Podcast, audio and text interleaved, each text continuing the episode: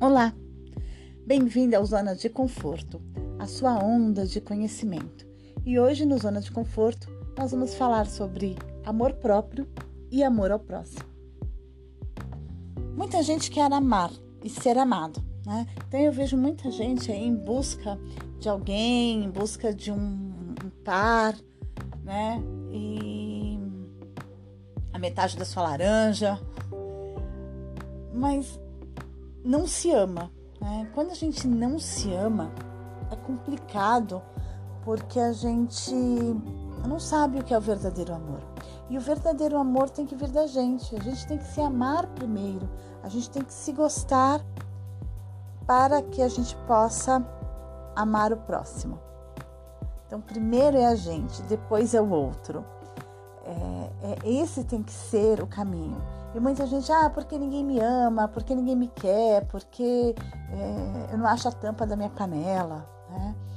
E a tampa da sua panela, a metade da sua laranja, né? Você acha quando você se ama, porque aí aquela tampa encaixa. Se a gente não se amar, né? Qualquer tampa serve. A gente precisa se amar, a gente precisa se gostar e saber o que é bom pra gente e o que não é. E a partir desse conhecimento é que eu consigo amar o próximo. Depois do último episódio, é, uma pessoa me mandou o trecho de um livro e eu vou ler para vocês.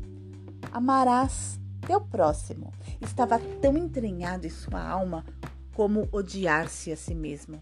Assim, Toda a sua vida era um exemplo do impossível, que é amar o próximo sem o amor a si mesmo.